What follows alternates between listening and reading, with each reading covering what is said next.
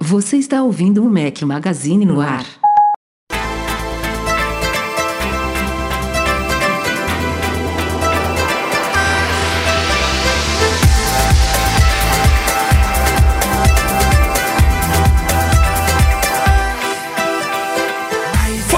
Mac Magazine, bem-vindos ao nosso podcast 478 pré-WWDC. Semana que vem tem edição especial, provavelmente com convidado, provavelmente com mais de duas horas de duração. Hoje a gente vai fazer um pré-aquecimento aqui para este evento especial da Apple na segunda-feira. Já já a gente fala mais dele. Estamos ao som de Eduardo. Vou deixar Ao você som- falar porque é um francês. É um Ao francês. som de Eduardo. Pensei não, que não. fosse um charameu aí tocando, Não, ou não. mandando ver. O Eduardo, um sertanejo. Edu, e. Edu, Dudinha e Edu Rafinha, o Ardo. dupla sertaneja. Edu e o Ardo. Esse daqui- Aliás, eu te chamei de Rafa hoje lá nos stories. Eu percebi, eu não quis falar não pra aqui. interpretar, É. pra levar naturalmente. Eu acho tá que fala só? Yves, não é Yves, nem Ives. Deixa eu ver o nome aqui. Yves Larocque. Não conheço.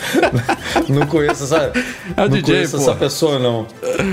Mas Não eu acho que é assim eu que fala. Eu sou tão bem musicalmente falando que você Se vê que eu nem sei se a gente é. falar em inglês, é o Ives Larock.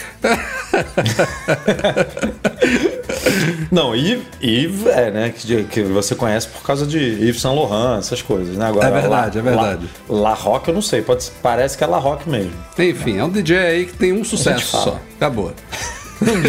Foi a, música, foi a música de entrada. É, vai ser a música de entrada a- e a música de saída, então, né?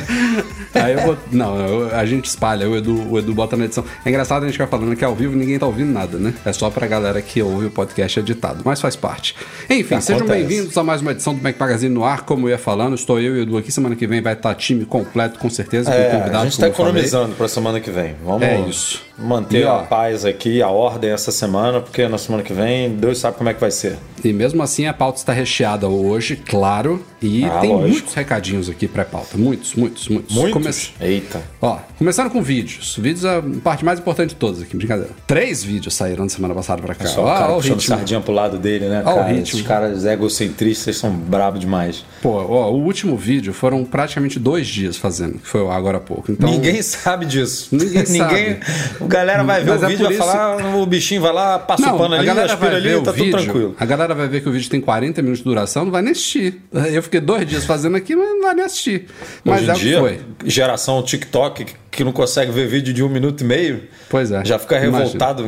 Hoje em dia, cara, eu vi isso, um vídeo de dois minutos, a galera falando assim: esse vídeo começa em um minuto e dez. Porra, É assim não, tem, mesmo. pa- não tem paciência de ver dois assim minutos mesmo. de vídeo, cara. Aliás, tivemos dois vídeos essa semana com quase uma hora de duração cada um. O primeiro não foi, foi um vídeo normal. Aliás, foi um vídeo bem bacana: 15 mitos ou verdades sobre o Mac. Eu, eu- eu me dediquei tanto tempo aos dois outros, outros vídeos que eu nem sabia que esse foi depois do último podcast. Parece que tem tanto tempo que eu fiz esses 15 vídeos sobre o Mac, mas saiu esse. Pô, depois tamo tivemos um já. MM Entrevista de volta a nosso quadro de entrevistas aí. Até fizemos uma, mais ou menos uma entrevista, não tem tanto tempo assim, com o Leonardo Drummond lá do My The Headphone, mas foi um vídeo especial sobre a trajetória da Apple em áudio. Não foi uma MM Entrevista como vocês estão acostumados. Voltou esta semana com Paulo Barba. Barba sou eu, é, vídeo aí de acho que 45 minutos. E hoje, como eu falei, saiu outro de 40 minutos do meu unboxing e hands-on e primeiras impressões. Um, são praticamente 24 horas de teste aqui, intensivos com o Roborock S7 Max 5 Ultra. Em Ai, outras rapaz, palavras, Esses nomes. Aspirador robô, top dos tops, o rei, como eu coloquei no vídeo. A doméstica da casa do Rafa. É, isso daí pra quem mora sozinho, quem não tem alguém ajudando nessas tarefas domésticas, esse tipo de produto é fantástico e foi um baita upgrade em relação ao aspirador robô que eu tinha aqui até o momento. Que tá aqui, ó. Tá aqui ele. Cadê? tá aposentado, tá em cima da cama aqui pra dar uma limpada e, e Lembra, passar pra pra frente. aspirar a cama. É. Mas enfim, E a Sansa se lá. dá bem com esses bichos aí, rodando pela casa? Então, cara, uma coisa que eu comentei do Roborock, esse novo, é que ele faz menos barulho do que o da Yuffie. Embora tenha mais de duas vezes e meia a potência. Uma coisa Não, até bizarra. tá aspirando, tá arrancando o chão, porra, o taco É, do, do, do mas do ele piso. faz, Ele não faz muito barulho, cara. E ela, por causa disso, eu senti ela ficou mais confortável perto dele, sabe? Ela, no começo, na primeira vez que eu usava o outro, ela saía correndo. Aí aos poucos ela foi percebendo, ele não me mata, eu posso chegar um pouquinho mais perto.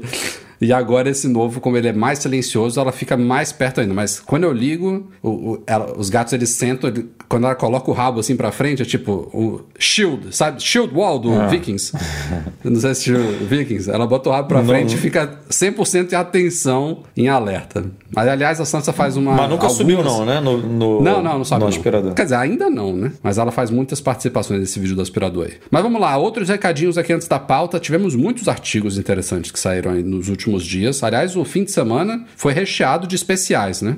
É, fim de semana está se tornando um, né, um período de especiais aí do Mac Magazine. Estamos é. publicando muita coisa a legal. A gente tenta pelo menos publicar um ou dois artigos especiais, de preferência um no sábado e um no domingo. Às vezes sai só um, mas esse fim de semana foram quatro: dois no sábado e dois no domingo. Avalanche. E ainda teve gente Acreditem se quiser. Ah, Não, eu tenho que falar isso, tenho que falar isso. Saíram quatro, arti quatro artigos especiais esse fim de semana, fora os normais, né? E aí, depois dos normais, também tem os artigos de dicas e tutoriais, alguns básicos, alguns intermediários, alguns avançados, que o Pedro Henrique faz pra gente. E tinha um basiquinho lá, não me lembro o que, que foi. Era um básico pra a galera que, por acaso, pesquisar alguma coisa no Google. Eu lembro o que, que era. Era o do monitor, não era? Da Apple? Ah, é. Enfim, não importa muito o que, que era, porque isso já, já aconteceu outras vezes. E aí, veio um infeliz no Facebook, mais de um, inclusive. Infeliz é a dizer palavra. que estamos sem assunto. Tipo, ah, faltou pauta. Mac Magazine está sem assunto, né? Em pleno fim de semana, publicando quatro artigos especiais no fim de semana. Mas vamos lá, não vamos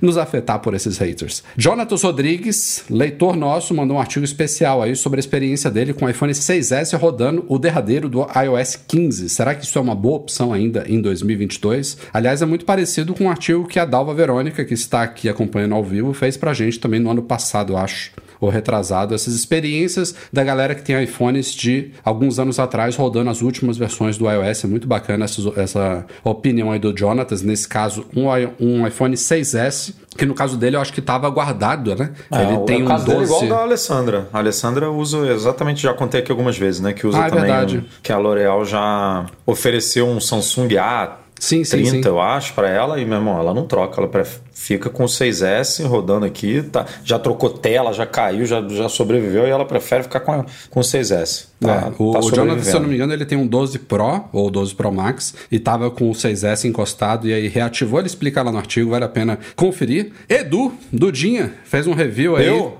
Fiz. Nuke. Smart Lock 3.0, fechadura inteligente. A gente tinha prometido já para vocês. Tem um vídeo no nosso canal de alguns meses atrás da minha fechadura aqui, que é da Cara, a N200, se não me engano, é esse o nome o modelo. Esquisito, né? Porque a sua N200 e depois eles lançaram a N100, não foi isso? A, A100, A100 vem antes. A100. Ah, era a A100. É, é a A100. É a outra que é... A A100 é muito parecida com a minha, mudou um pouquinho só o design, só que ela tem suporte às chaves do HomeKit, que a minha não tem. A minha é HomeKit, mas não tem as chaves lá que você bota no wallet, né? Na carteira. É, mas... porque tem que ter NFC, né? Essas que... Não, ela tem que... NFC também, mas o a NFC dela... Tem. A minha tem. Mas o NFC dela não se comunica com o NFC do iPhone e do Apple Watch, sabe? É um NFC para as coisas da cara, da Xiaomi e tal. E a sua, como é que é? Qual que é a diferença, do? Cara, a minha, ela, quem olha assim, pode achar bem básica, mas eu entendo isso como a premissa da fechadura, sabe? A ideia dela é ser básica justamente para quem não quer fazer uma obra que nem você fez, porque para quem é para quem não, não acompanhou, eu... vale a pena ver o vídeo do Rafa lá para entender o, o, que, que é botar uma fechadura numa porta. Mas o problema é que minha porta é de aço, né?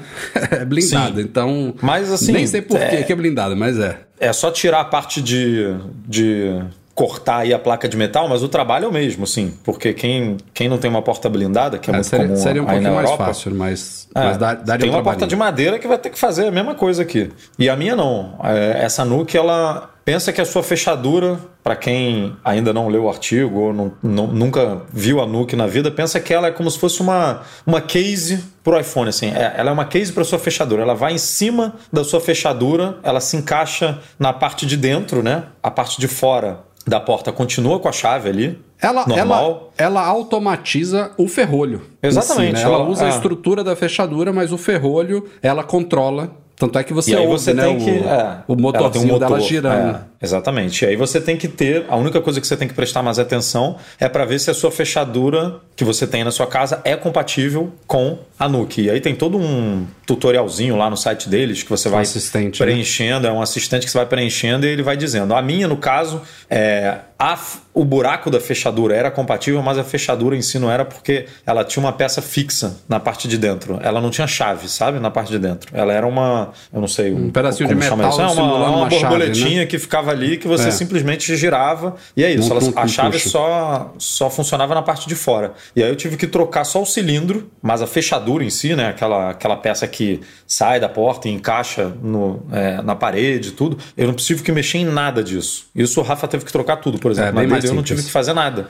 Então você só. Eu só troquei o cilindro, botei uma, uma peça de encaixe na parte de dentro, que encaixa nesse cilindro novo, e aí você bota essa a fechadura da Nuke por cima e aí tem diversos acessórios, né, que eles vendem, desde um botão que você deixa no interfone para abrir, um botão que você deixa do lado de fora para é, um botão não, um tecladinho numérico que você deixa do lado de fora para as pessoas poderem digitar uma senha né, e entrarem, é, enfim, vários outros. O que eles mandaram para eu testar foram dois. É um que eles chamam de Nuke Bridge e o Power Pack. O Power Pack é simplesmente uma bateria, né, que você a pilha a fechadura funciona com quatro pilhas pequenas e essa Power Pack você bota no lugar da pilha e te dá mais autonomia, né? Tem uma, uma portinha USB-C para você carregar e a Nuke Bridge você bota numa tomada ali do lado dela e você é, abre a possibilidade de controlar a fechadura fora de casa, sem a necessidade de estar conectada a ela por Bluetooth. É, então, mas aí eu digo controlar é controlar mesmo, todos os aspectos, é mudar, é, Isso mudar é uma coisa todas que eu as configurações. Não tenho aqui, cara. Porque eu teria, eu teria que ter um, um hub da Xiaomi, se eu não me engano, para se comunicar, embora seja a cara, é. a cara é Xiaomi, enfim. Os, os hubs que eu tenho aqui da cara que é o, aquela câmera que a gente fez review também, a G2H, uhum. a G2H Pro, a G3, elas não se comunicam com a N200. Mas assim, vale notar que a minha, embora não tenha esse hub para eu controlar pelo app dela, tal como você faz com o app da Nuke, com o Bridge, ambas, tanto a N200 da cara quanto a Nuke Smart Lock, elas são nativamente HomeKit. Então elas Exatamente. se comunicam é. via Wi-Fi com HomeKit. Então você eu pode posso abrir controlar, a porta da sua casa. Eu é, posso controlar a minha remotamente dentro das limitações do app casa casa, que não, não é tão completo quanto eu abrir o app aqui, que, que gerencia toda a fechadura. Mas eu abro e fecho, por exemplo, entre outras coisinhas, diretamente pelo app casa, recebo ah. notificação quando ela foi aberta e fechada, dá para fazer automações. Exato, exatamente. É. Mas a fechadura resumida é ótima porque você mantém a chave para quem. É, gosta da comodidade da chave, né? Por exemplo, a Alessandra aqui adora entrar com a chave, ela não quer pegar o telefone da bolsa e tal, ela prefere chave. E eu prefiro, obviamente, né, só chegar perto ali com o telefone e tudo e abrir. Então você atende os dois mundos. Uhum. E no se você por acaso esqueceu a chave, né, ou está viajando e precisa que alguém entre na sua casa por algum motivo, você pode fazer isso também, né, compartilhando o acesso com outra pessoa e tudo. Então tá tudo explicando lá os benefícios, os contras, é, para quem tiver interesse nessa fechadura que, como o Rafa falou, dá, torna a sua fechadura que você já tem inteligente. É, esse é o grande diferencial dela. Outro review que saiu no fim de semana foi escrito pelo Derson Lopes, nosso patrão ouro, também já esteve aqui no podcast, colaborador aí, escreveu sobre o iPad mini de sexta geração quando usado como uma opção para trabalho a, as temáticas dos artigos do Desson são sempre corporativas, então ele tem experimentado aí um iPad mini de última geração de forma empresarial. Para trabalho dele, vale a pena conferir também. Nosso eu fiquei redator... de olho, viu? Depois que, depois que eu li o texto dele, eu, me deu uma é, vontadezinha de, quem tô... sabe, no próximo MM Tour Ainda mais pegar um iPad para mim. que a gente, a gente vai discutir já já sobre o iPad OS 16, está tá chegando mais perto a, a, o retorno de eu também ter um iPad aqui. É, tô querendo. Pô. Nosso, nosso redator, João Vitor Zaidan fez um passeio por todos os chips que a Apple já criou, também mais um artigo especial que saiu no último fim de semana, recomendo demais aí. Para quem não lembra aí, o primeiro chip de fato criado pela Apple foi o A4, lá no iPhone 4 em 2010. Foi o primeiro Apple Silicon, que a gente pode dizer assim, mas até então era só em iPhone, depois foi para iPad, para o Apple Watch e hoje em dia eles estão chegando, é, já chegaram, né, aos Macs. E último recadinho antes da gente para a pauta, temos uma última vaga disponível para o MM Tour 10 em em outubro. Na verdade, a gente embarca no dia 30 de setembro, voltamos dia 8 de outubro, se eu não me engano. MM Tour 10, décima edição da nossa viagem para o Vale do Silício. Se você tiver interesse, Na aí última vaga Berola disponível. ali do iPhone 14, ó, pra quem É. já estiver pensando em comprar iPhone 14, já aproveita, já vai com a gente, já pega fila, já faz tudo, já tem o, o- a experiência completa aí de um MM Tour. macmagazine.com.br barra tour, T-O-U-R. E vamos então para Simbora, as, simbora. as pautas dessa semana.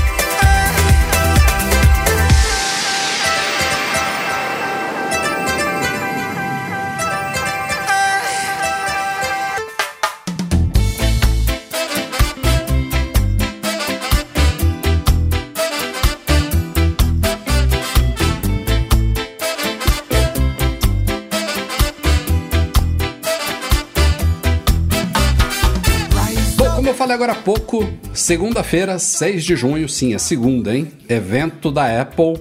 É o primeiro, né, deixando? Não,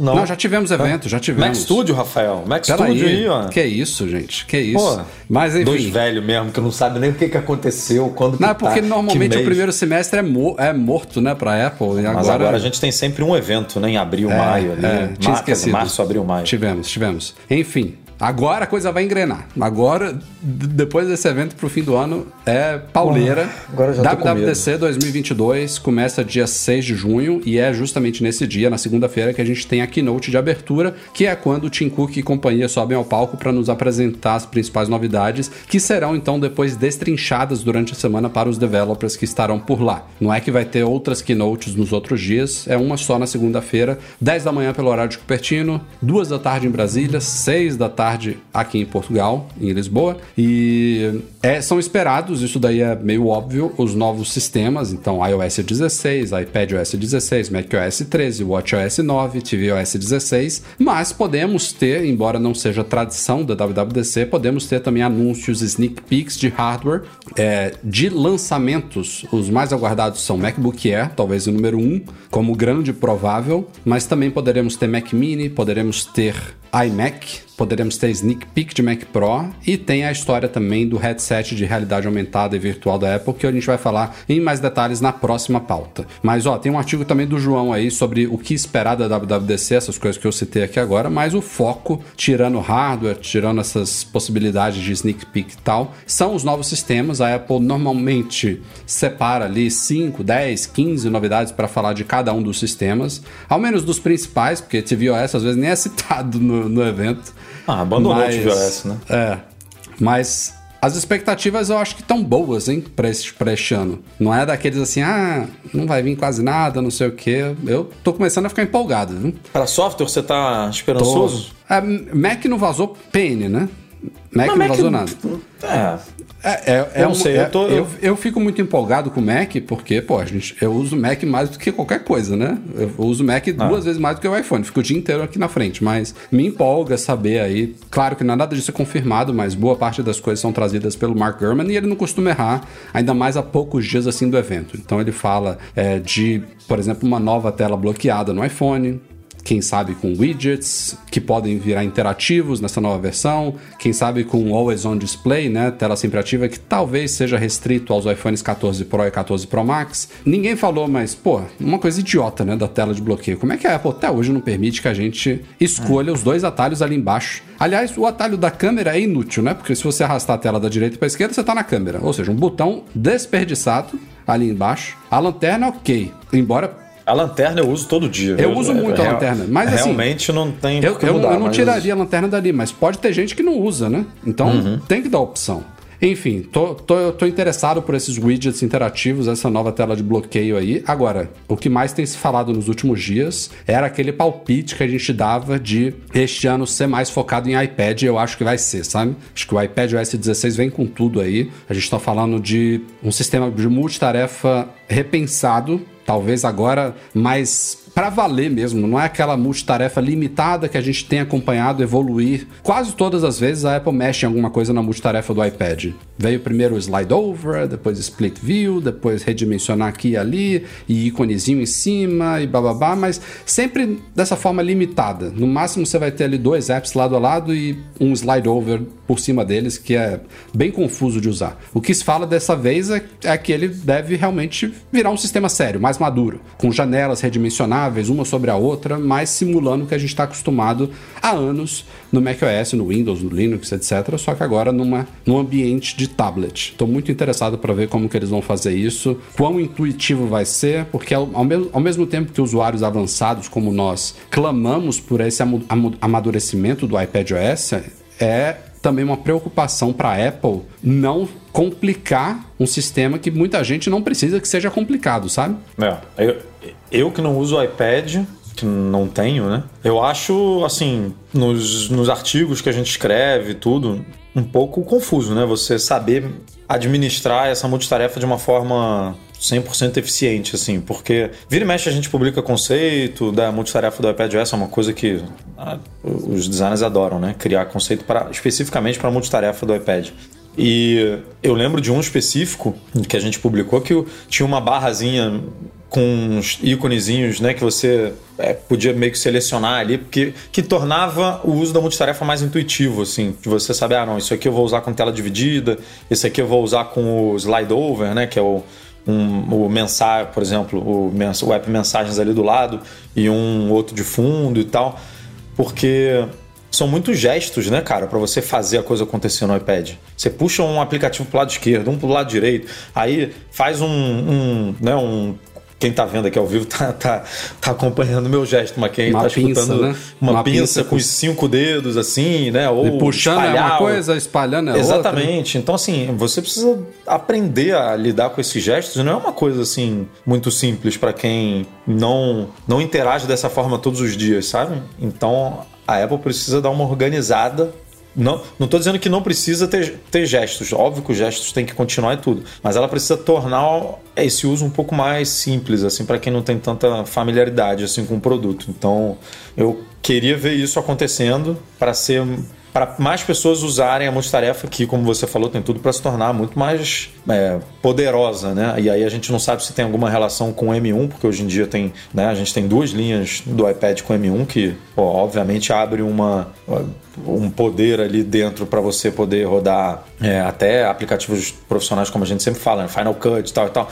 Se tem MacBook Air e MacBook Pro de 13 aí rodando Final Cut, por que, que um iPad Pro e um iPad Air com M1 não pode, né? E aí, quem sabe essa multitarefa desse jeito seja o começo para você implementar essas coisas, né? Porque aí você bota o Final Cut ali, exportando um vídeo e consegue trabalhar em outros aplicativos enquanto o Final Cut está fazendo o trabalho dele, com uma multitarefa mais parecida, entre aspas, com o que a gente está acostumado no macOS, né? Com várias janelas e tudo, que você pode redimensionar. Então isso realmente pode levar definitivamente o iPad para um outro nível assim de uso, né? Com tecladinho, mouse e tudo, pode realmente. Pensa, por exemplo, até, até uma facilidade que isso vai permitir, que é você rodar um app de iPhone numa janelinha flutuante ali do tamanho que ele fica no iPhone, sabe? Você posiciona aquela coisa do jeito que você quiser, sabe? Em vez da, de você ser obrigado a colocar ele em tela cheia e ficar com aquele espaço preto ali em volta, desnecessário. Aliás, eu vou até pular aqui dois superchats, já já a gente volta a eles, para ler aqui um do Marcos Hesk. Valeu, Marcos. Boa noite, Rafedu. Será que veremos multitarefa tipo Split View nos iPhones este ano, no iOS 16? Isso é outra coisa que existe há anos no Android e que a Apple até hoje não trouxe pro iPhone, que pessoalmente pouco me interessa, mas que eu acho que era obrigação dela colocar, sabe? Para quem quiser. Pô, a gente tem, especialmente se você olhar o iPhone Max, mas não precisa ser o Max. Mas o iPhone Max é um iPhone que roda tranquilamente um, um aplicativo em cima do outro, ou se você estiver deitado, um aplicativo do lado do outro, sabe? Dá, dá para você oferecer isso, sabe? De uma forma simples. Então, é, eu, mas eu, eu não vejo, ter... infelizmente, ela fazendo isso, sabe? Eu queria ter essa possibilidade de testar, porque óbvio que a gente, você falou, tem Android, né, que já faz isso há muito tempo, mas a gente nunca viu como seria uma implementação dessa da Apple, né? Eu não sei se ela faria igual no mundo Android, né, que você bota dois aplicativos ali divididos, né, um, em cima e um embaixo. Se ela faria alguma coisa mais parecida com o Slide Over e o PIP, próprio PIP, né? O Picture in ah, Picture, que temos, o negócio né? fica flutuando. Não, tô dizendo, a implementação de um eu de dois apps rodando que meio que parecido um com o PIP ali, não sei como é que ela faria. No caso de um smartphone, essa limitação que a gente tem hoje no iPad de ser um split view, meio a meio, ou um terço e dois terços, funciona perfeito num smartphone. Não precisa ser mais do que isso, sabe? Se você quiser botar dois aplicativos ali rodando ao mesmo tempo, é isso e é suficiente, sabe? Jason Baroni, ó, outro colaborador mandando superchat aqui. Valeu, Jason. Também botando aqui um comentário sobre isso. Só o gerenciamento de janelas já vai fazer o upgrade para o iPad OS 16 vale a pena. Concordo que isso daí, se for bem feito, muda o paradigma do iPad, mas uma coisa que o Gurman não falou, que eu acho que também é obrigação e que eu tô com medo de não acontecer, pelo amor de Deus, a gente repete isso há anos aqui, é um sistema multiusuário, né?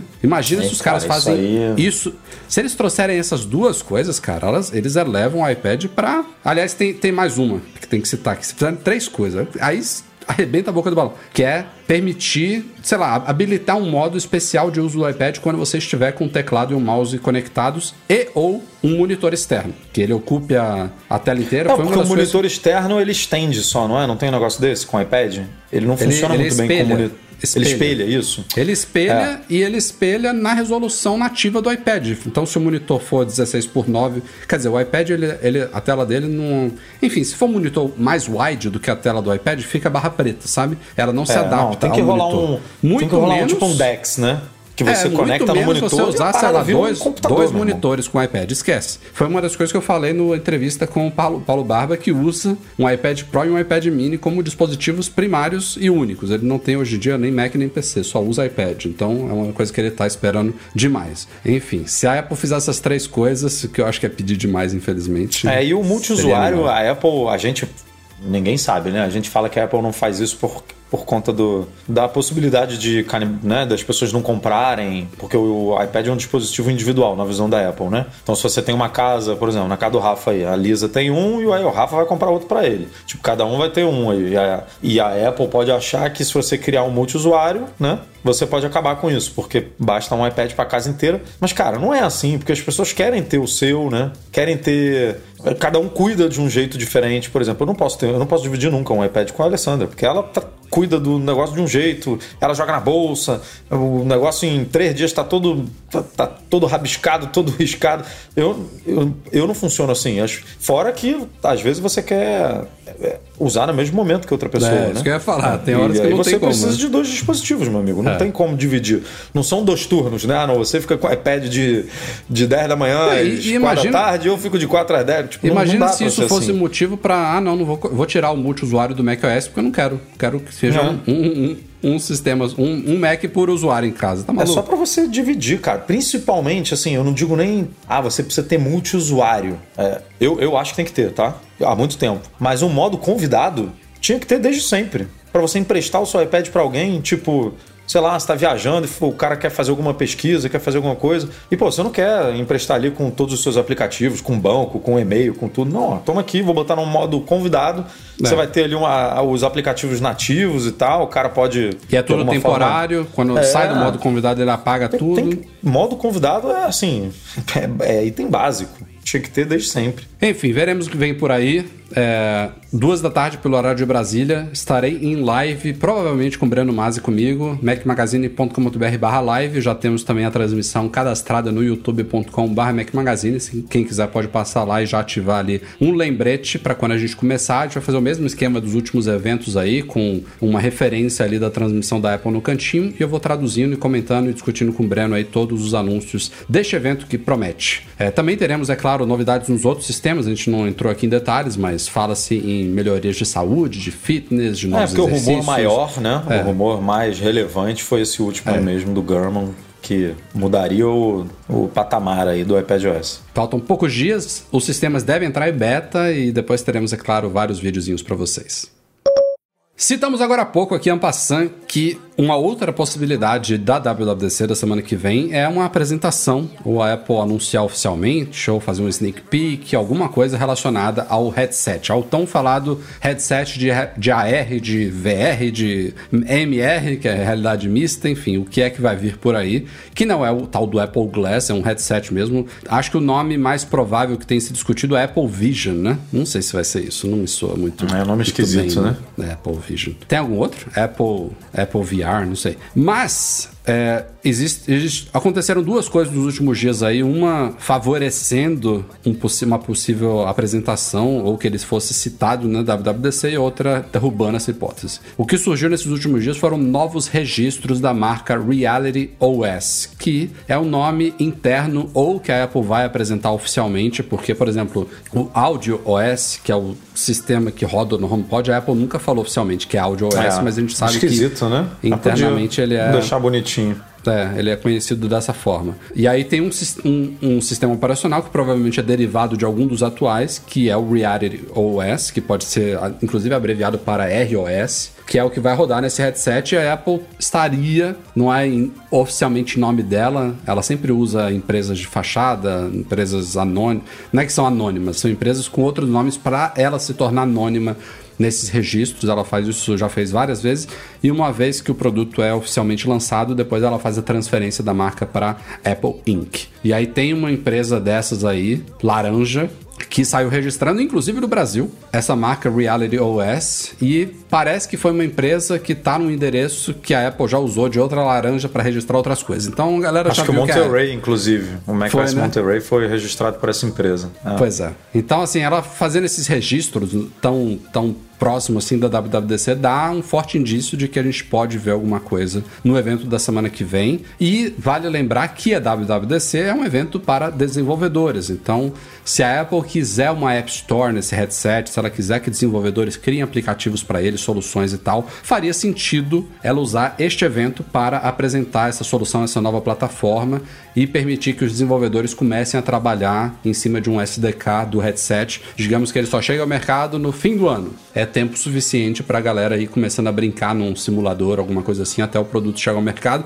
E quando ele chegar, já teria uma oferta bacana de é, soluções, aplicativos e, e, e, afins para o produto. É uma possibilidade. Mas o nosso querido Ming Chi Kuo, que teria que estar aqui hoje, é claro, vai estar de novo em outra pauta também. Ele meio que acha muito improvável a apresentação desse headset no evento. E ele cita uma coisa meio óbvia: que se a Apple seguisse isso que ele falou, ela não teria apresentado antecipadamente uma série de coisas que ela já apresentou antecipadamente, mas faz sentido. Basicamente, o que o Ming Chico fala é que se ela apresentasse todos esses diferenciais, essas soluções do produto agora, em junho, para ele só chegar ao mercado no fim do ano, ou quem sabe no começo do ano que vem, que isso daria tempo para os concorrentes correrem atrás, copiarem e lançar até antes da Apple como se fosse uma coisa tão simples assim.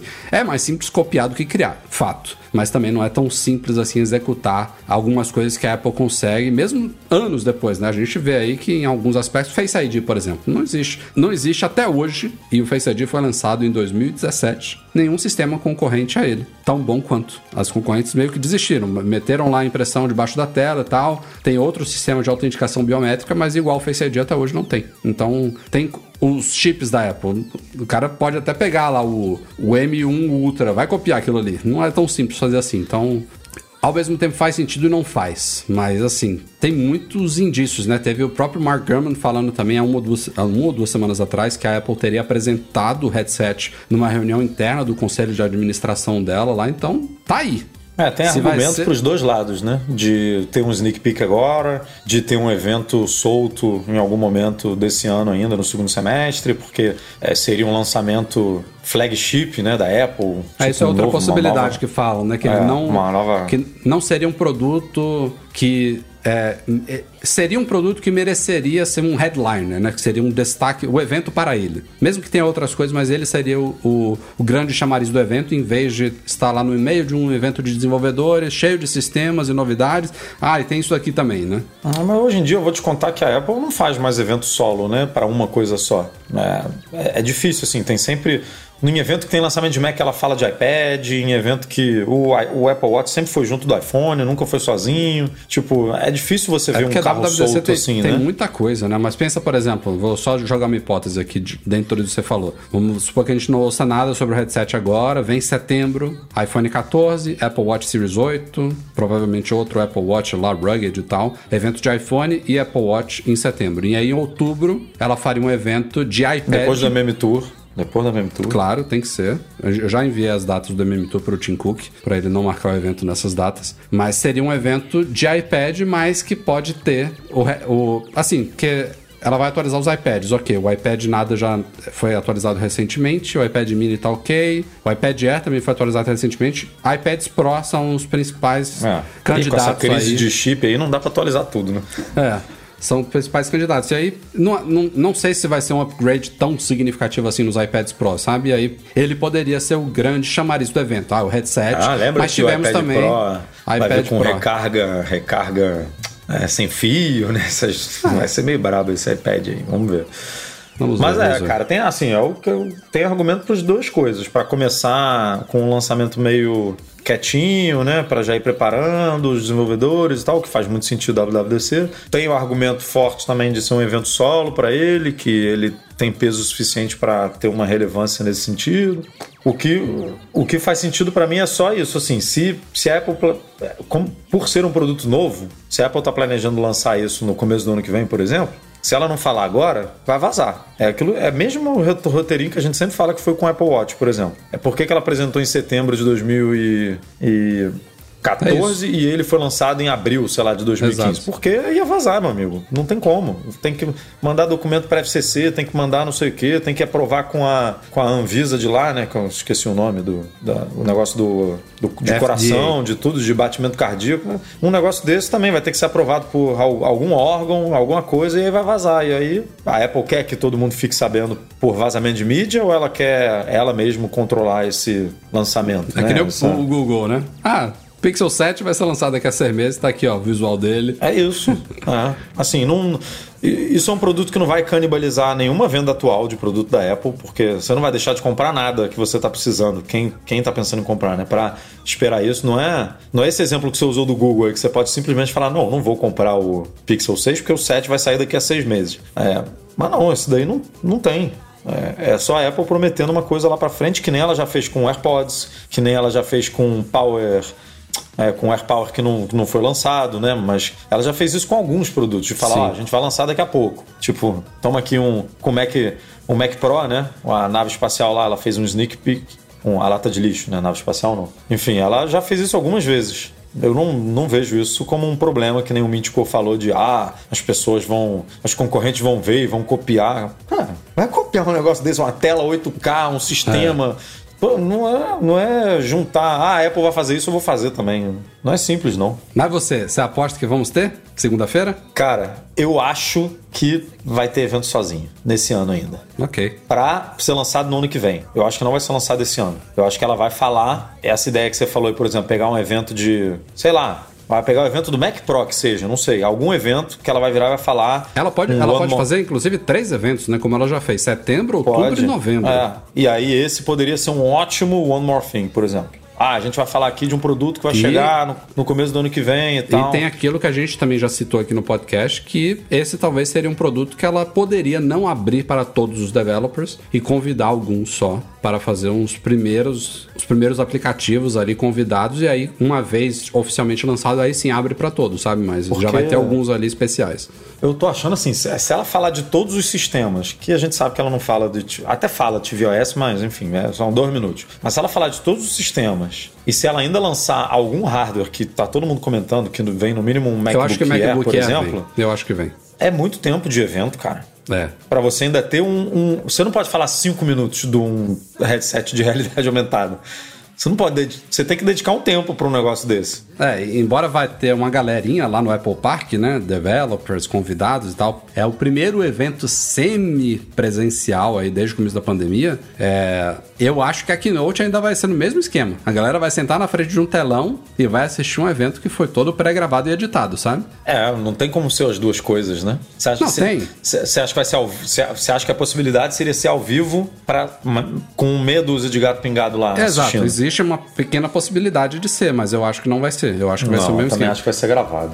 É. Também- E aí, essa quantidade de coisas condensado em uma hora e meia, duas horas, você já viu, né? É, hoje em dia eu não falo ai meus dedos, eu falo ai minha voz, né? Eu não paro de falar. Não, e a gente sofre lá também, né? No, É, no site. Mas isso é um problema para semana que vem. Não, Vamos vamos, se preocupar com isso agora, não. Seguindo aqui em rumores, agora não mais de WWDC, como a gente falou aqui, vazaram algumas coisas sobre a linha iPhone 14. E eu até citei, esqueci que estava aqui na pauta também, mas a questão do iPhone 14 Pro e 14 Pro Max, segundo o Mark Gurman, eles vão ter sim uma tela sempre ativa. E assim, se for exclusivo desses modelos, Edu, não faz sentido nenhum a gente ouvir sobre tela sempre ativa na segunda-feira, né? Esse vai ser aquele recurso que vai vir por acaso no iOS 16, mas que não é do iOS 16, né? É um recurso dos novos hardwares. E a gente só vai ouvir isso lá em, em setembro, que vai vir junto com os iPhones novos que vão vir com o iOS. Até podem vir com 16. É, eles vêm normalmente com 16.0, mas neles vai ter novidades do iOS 16 que não estão disponíveis para os outros. O que é uma pena, né? Tem uma justificativa dessa história aí que a gente já explicou aqui no podcast também, que assim as telas dos iPhones atuais, dos Pro, né? De novo, é, tem. Você precisa do ProMotion para reduzir a taxa de atualização da tela e evitar que ele consuma muita bateria ali, em vez de ficar rodando ali com a tela sempre ativa a 60 Hz, por exemplo. Aí vocês pensam, ah, o, o iPhone 13 Pro e 13 Pro Max já tem ProMotion, já reduz lá a taxa de atualização. De fato, mas o mínimo que eles chegam é 10 Hz. E aí diz que essa nova geração vai poder reduzir para 1 Hz ou Hertz. A gente também está na dúvida aqui como é que fala. E aí a 1 Hz ou Hertz do dizer, sou esquisito, né? 1 Hertz. Alguém avisa aí, por favor, Hertz, tem cara, plural? Porque, não, não sei, você fala um, um watt ou um watts? Não sei. Um watch. O watch eu tenho Um watch? certeza que tem singular, sim. Ah, então é. Não, mas eu não sei, Hertz pode ser o sobrenome do cara que, que inventou Hertz, é Hertz mesmo. Mas Watts também não era sobrenome de alguém? Não sei. É, eu acho que era. Isso tudo é sobrenome de alguém, rapaz. É brabo. Enfim, vocês entenderam, vai reduzir para 1, ou seja, é uma atualização da tela por segundo, é muito pouquinho. O padrão são 60, os iPhones ProMotion vão até 120, imagine, pode variar de 120 atualizações da tela por segundo ali para apenas 1. E aí isso consome bem menos bateria. Mas assim, mesmo com essa justificativa, daria para você botar tranquilamente a 10 Hz, ainda assim impactaria pouco. Ó, o Vitor C aí, ó, mandou aqui ó, pra gente, ó. Em português, a forma Hertz é aplicável tanto no singular quanto no plural. Fonte Wikipedia. Obrigado. Ó, ó a Wikipédia aí um resolvendo. Hertz. Não, Decidido. não é um Hertz, não. Agora eu fiquei confuso. Ele tá dizendo, eu vou até abrir de novo, que a forma Hertz, entre aspas, é aplicável tanto no singular quanto no plural. Ou seja, não existe Hertz. Ah, é. O é. Hertz é singular O ou plural. Hertz Então é, é- um Hertz. é. Ah. Um Hertz. Agora eu entendi. Eu li de novo aqui e, e entendi. O Albino tá dizendo aqui que foi o Heinrich Rudolf Hertz. Pronto. Eu sabia que era o sobrenome de alguém. É, caraca, eu, eu li Rudolph, mas é o Ruf, Mas eu acho que pode ter. Deve ser É, Rudolf. será que ele escreveu errado? É, pode ser. Mas enfim, tá. É isso aí. Tá, é o tá Hertz. explicado. É o, Ele é o confirmou senhor Hertz. Hertz também. E tem o É, James valeu, Watt senhor também. Hertz, ó. obrigado. James Watt, que na verdade, ó, é, o, o britânico era o James Watt, e aí a galera criou o plural do Watt. Aí, entendeu? ó, mudaram o sobrenome do cara. Porque o Hertz é com Z. Vou, vou chamar Aí de soa. Fishmans agora. Não, soa, Hertz soa como plural, como se fosse S, mas é Z, entendeu? Então, Tá- tá errado funciona tanto no singular quanto no plural. Enfim, esse foi o podcast de hoje. Essa discussão toda sobre plural e singular, mas assim, o German falou aqui das outras novidades do iOS 16, que a gente já discutiu também, e analistas também reforçaram aqui sobre o os iPhones 14. Isso aí já foi corroborado por múltiplas fontes, muito provavelmente os iPhones 14 e 14 Max Lembrando que o 14 Max vai entrar ali no lugar do Mini, né? Então a gente vai ter dois iPhones não Pro, um pequeno e um grande. É, eles não devem ter atualização de chip, devem continuar com a 15 Bionic. O iPhone 14 Pro e o iPhone 14 Pro Max eles vão pular para o A16. Seria a primeira vez, né? Seria a primeira vez.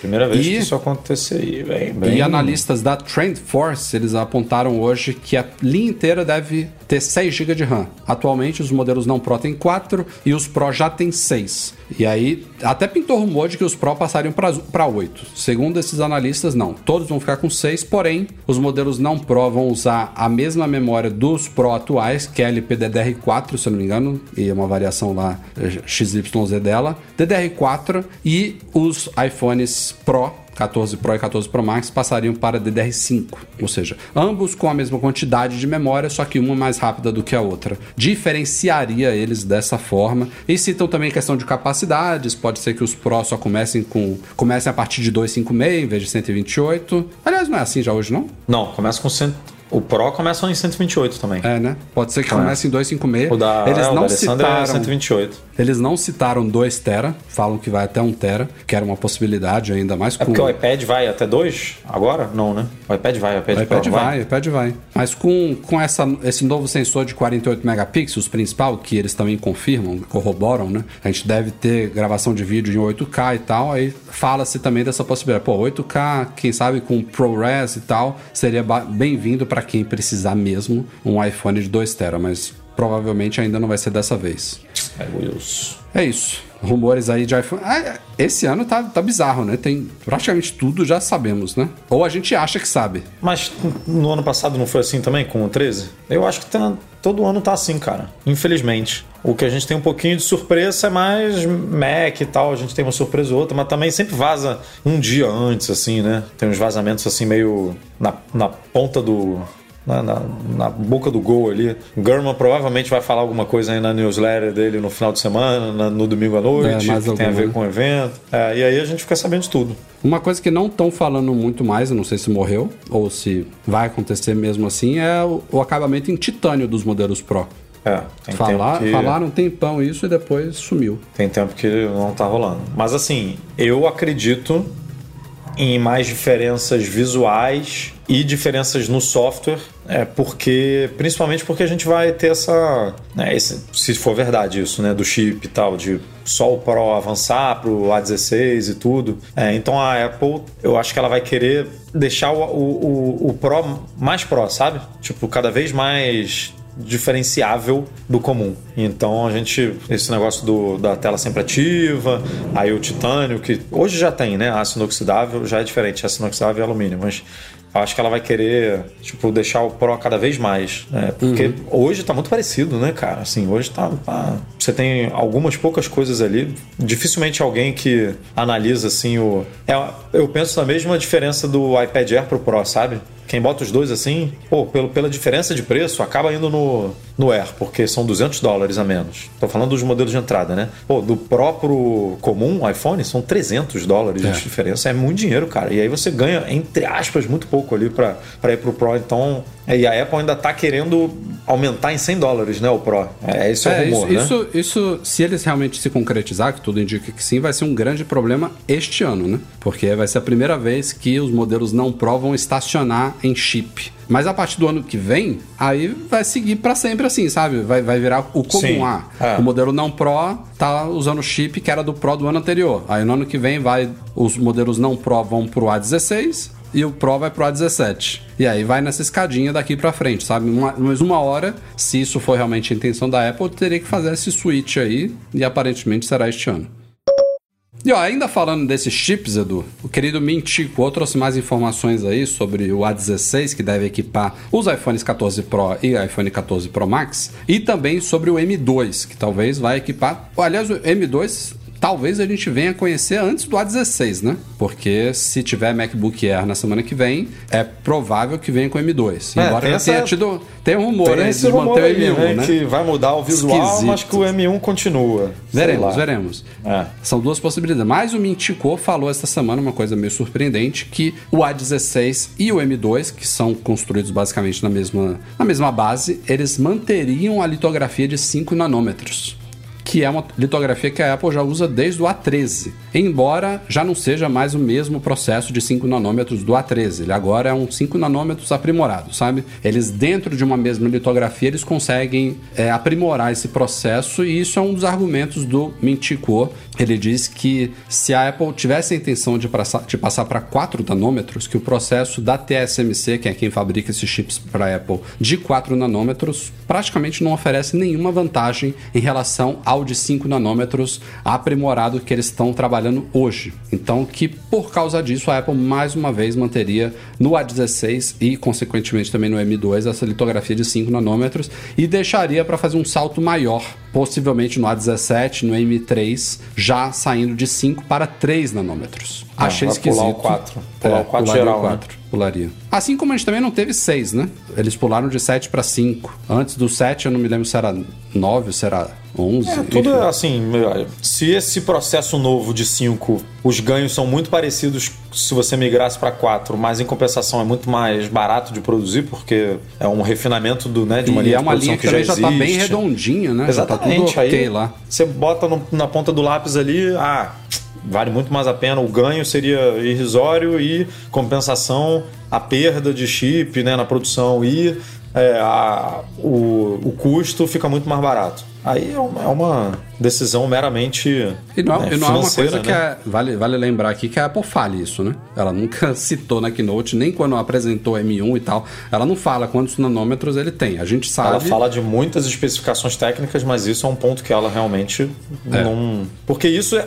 Isso, na verdade, só serve para viabilizar outras coisas, né? Que é mais economia de energia e tal. Ela e fala Apple- disso, né? A Apple foca nesses pontos que são os que vendem, né? Tipo, ó, agora você vai ter uma bateria de tanto, graças a esse chip, né? Agora você vai ter uma foto melhor porque a gente conseguiu colocar esse, é, esse processador de imagem aqui melhor que faz não sei quantas operações em né, quantas bilhões de operações por segundo e tal, graças a isso, graças a esse processo de, de, de produção, né? Mas ela não precisa falar do processo, ela simplesmente fala dos benefícios. É. Aliás, teve até gente falando: ah, será que ela vai lançar o M2 assim então? Assim, ela pode muito bem lançar o M2 dessa forma e o M3 ser um salto mais significativo do que será do M1 para o M2, sabe?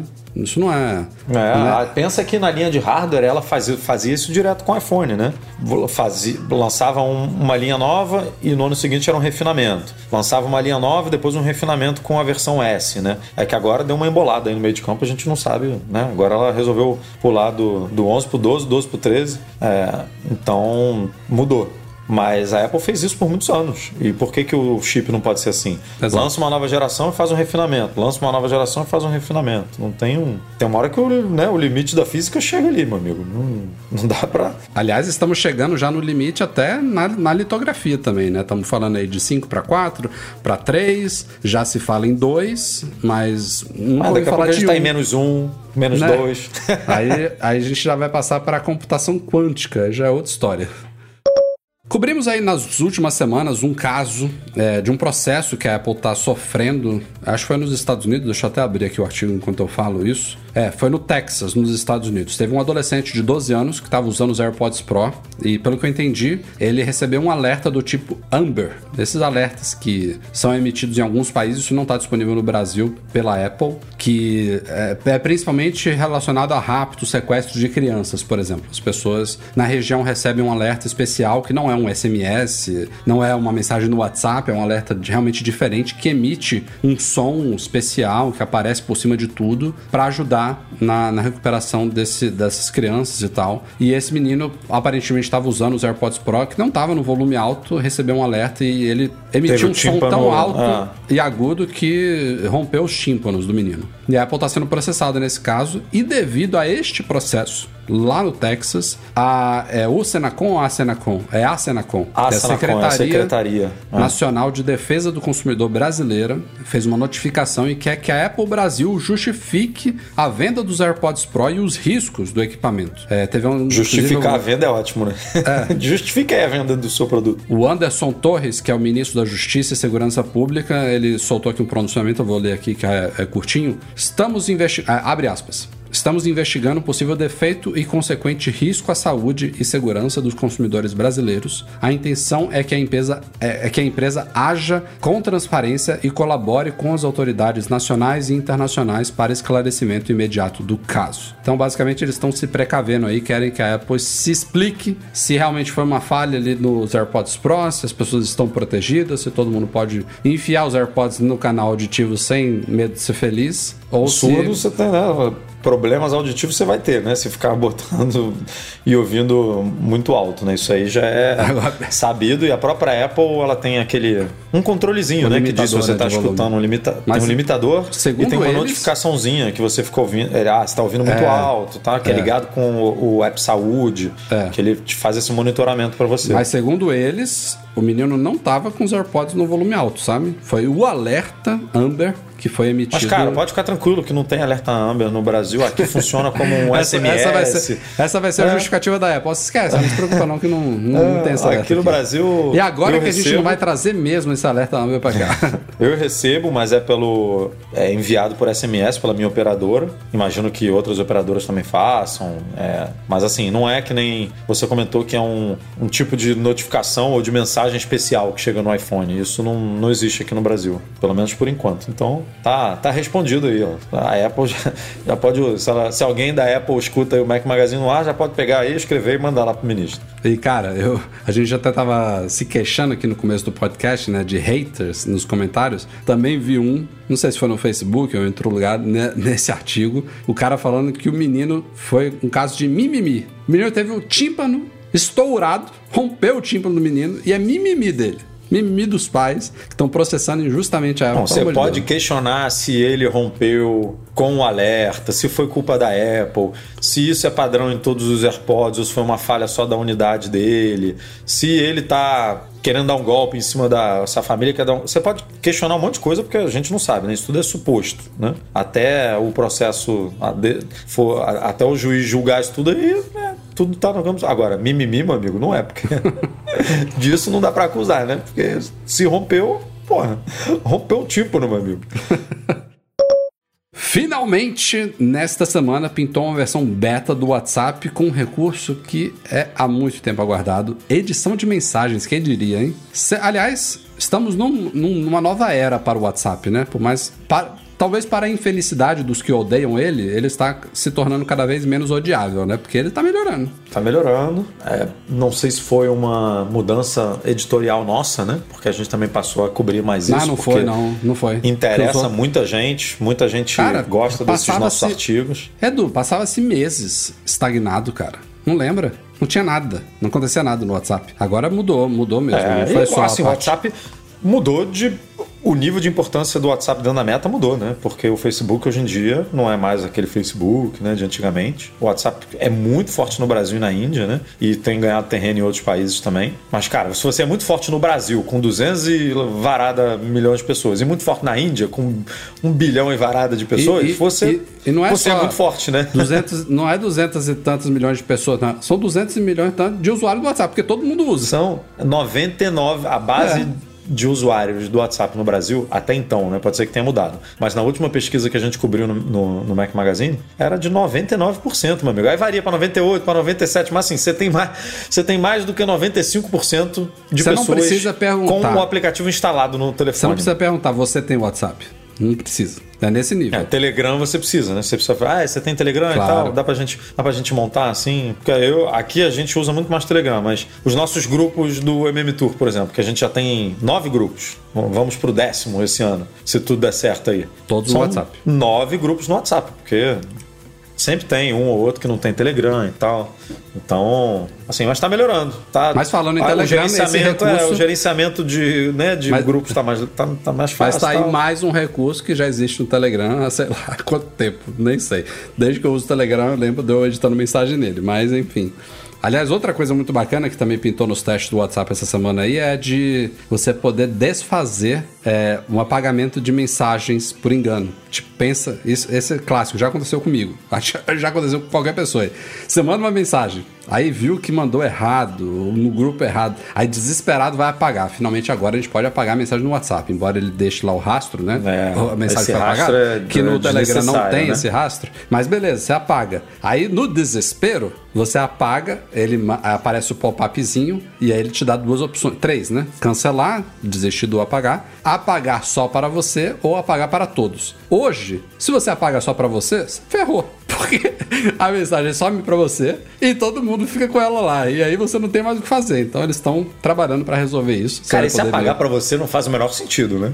Por que, que alguém quer, quer apagar só para você? Sei lá, não, não, eu não vejo muito sentido nisso. Agora, esse rastro, eu não gosto desse rastro no WhatsApp quando você apaga, mas é um. Esse rastro é, é, é, um, é, uma, é uma faísca para a curiosidade de qualquer pessoa é, que não é curiosa. Mas eu né? entendo. Né? Mas eu entendo, assim, você Porque assim, você está informando que alguém escreveu alguma coisa ali, apagou. Pensa, pensa no, no seguinte sentido: você está trocando uma. A gente está conversando aqui e várias mensagens, e aí você. A gente está brigando, não sei, uma briga, e aí a, a, pessoa vai e apaga alguma coisa ali, e aí fica só a resposta sem contexto, sabe? Porque a pessoa apagou.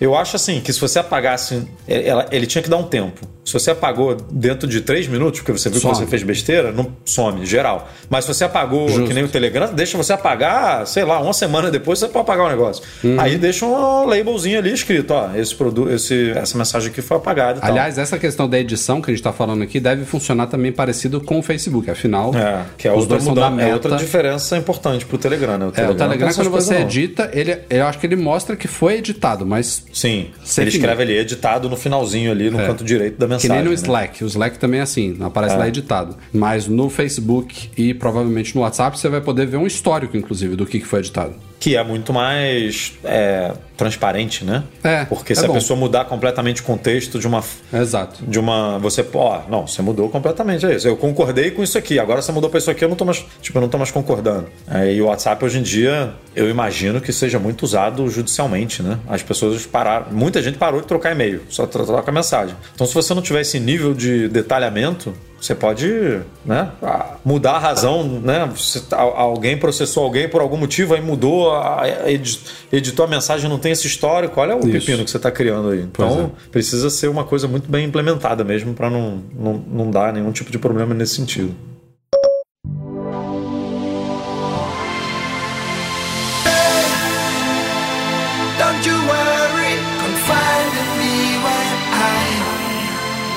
E é isso aí, pessoal. Este foi o Magazine no ar 478. Edu, semana que vem, pegando fogo. Vamos que vamos, vamos descansar. Quer dizer, descansar não, que amanhã é dia de trabalho descansar. Punk. Fim de semana a gente não descansa por causa das Não filhas, descansa. Né? O Mac Magazine é 24/7, meu amigo. É, por isso que, que Por isso divertido. que essa ajuda dessa galera é tão importante para a gente manter isso aqui funcionando 24/7. Acompanhe a nossa cobertura completa. Teremos a live no YouTube, teremos artigos completos com toda a equipe aí, Edu e resto. Teremos destaques também no Twitter, todo daquele jeito que vocês sabem. E amanhã, na, na sexta-feira, a gente publica um artigo com o detalhamento de toda essa cobertura. E quem quiser adicionar o ticket na carteira, já está lá no macmagazine.com.br live. A Apple copiou a gente, né? Fez um, é. uma experiência de realidade aumentada com cardzinho e tal. Mal sabe dela que a, que a galera fica fazendo coleção aí dos nossos cards aí, dos nossos tickets. É. Tem gente que tem 200 cacetadas aí eu, na carteira. Eu tenho todos.